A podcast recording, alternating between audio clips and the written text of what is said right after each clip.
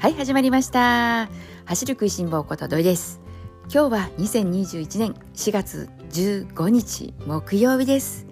えー、皆さんにご報告でございます。飯野航選手先ほどですね無事青森駅まで到達できそして見事に FKT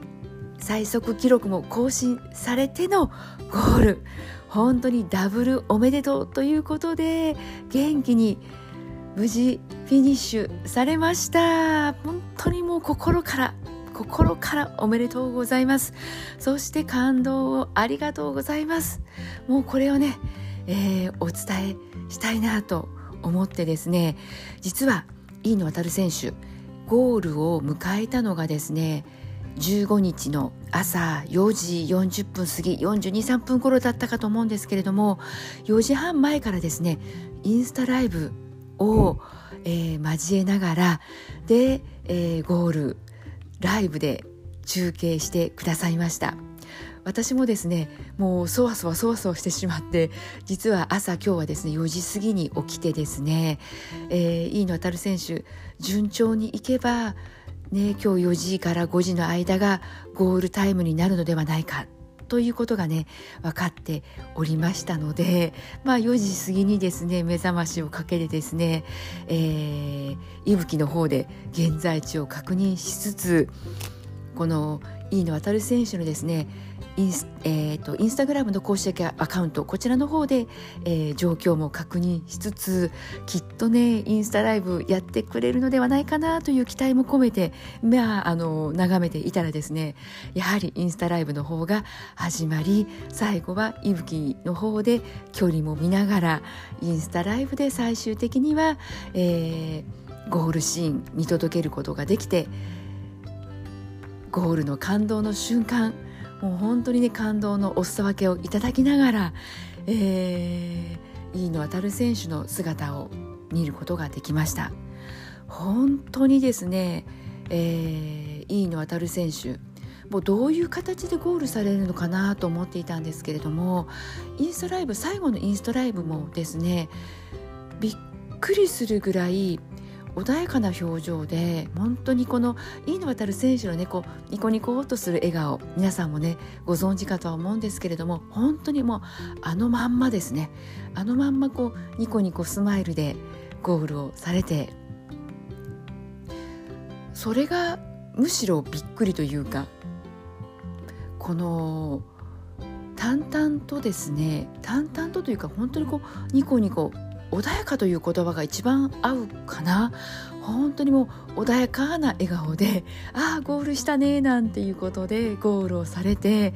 で青森のゴール地点ではですねやはりこう我々と同じくですね飯野航選手のことを応援をしてくださっていた方だけでこう駅でね待っている方もいらっしゃいました。そしてねそういった方々からですね、まあ、花束の贈呈があったりとにかくですねこう超感動な泣けちゃうような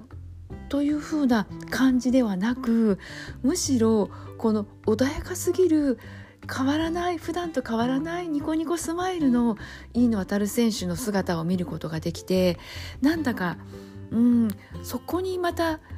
逆に飯野選手の強さメンタルの強さというのを垣間見ることもできたしこれだけの長い距離を、えー、一歩一歩歩んでこられたある種この冷静かつこう穏やかというかこの、冷静さも必要なのかな。その冷静さの裏側には当然ですけれどもメンタルの強さというのも必要かと思いますし、えー、そしてねこの身体的なねこう強靭な体そして強靭なメンタルもはやここまでねロングな超ロングなウルトラの距離になってくると体以上にメンタルの強さというのが要求されるスポーツだと思います。なのでもうとにかくですねあのゴールのシーン、えー、きっとアーカイブに残っているはずですので私がね何かこう申し上げてしまうとなんかこう逆にこうちっぽけなものになってしまうので、えー、とにかく、えー、皆さんにはですね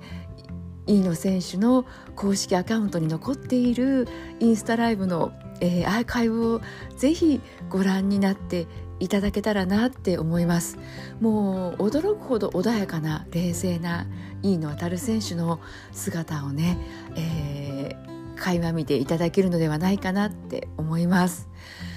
とにかくこの、えー、4月の1日から始まりました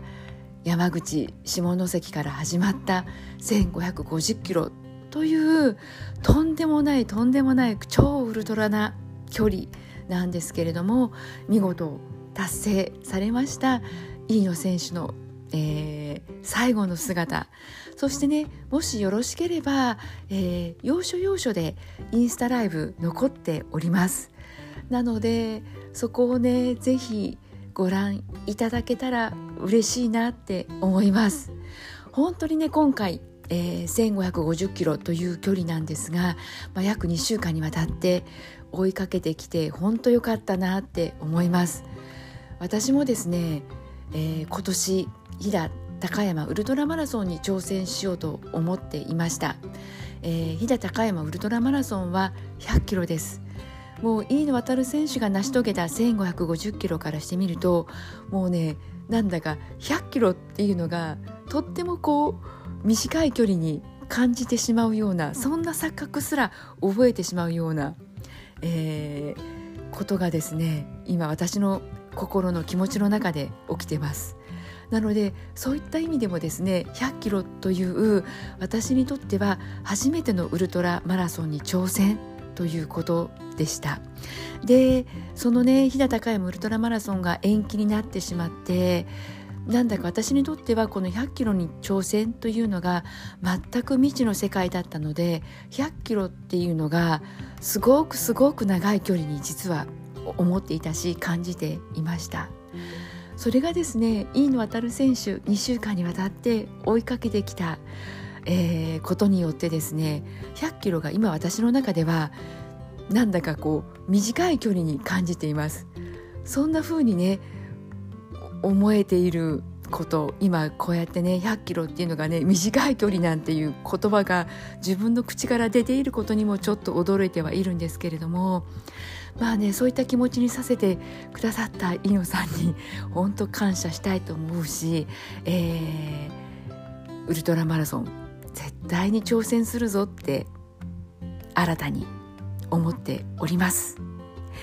えー、なのでね皆さん、えー、それぞれこの飯野航選手の応援をね続けてきた皆さんの中にも新しい気持ちが芽生えているかなって思ってますその気持ちをね大事にしていきたいと思いますし、えー、今日はですねとにかく飯野航選手が無事1550キロ本州縦断達成できたこと。そして FKT というとんでもない記録をね更新できたということをねまずはお伝えしたくてですねこの番組、えー、インスタライブの終了をもって録音させていただきました。本当にいい形で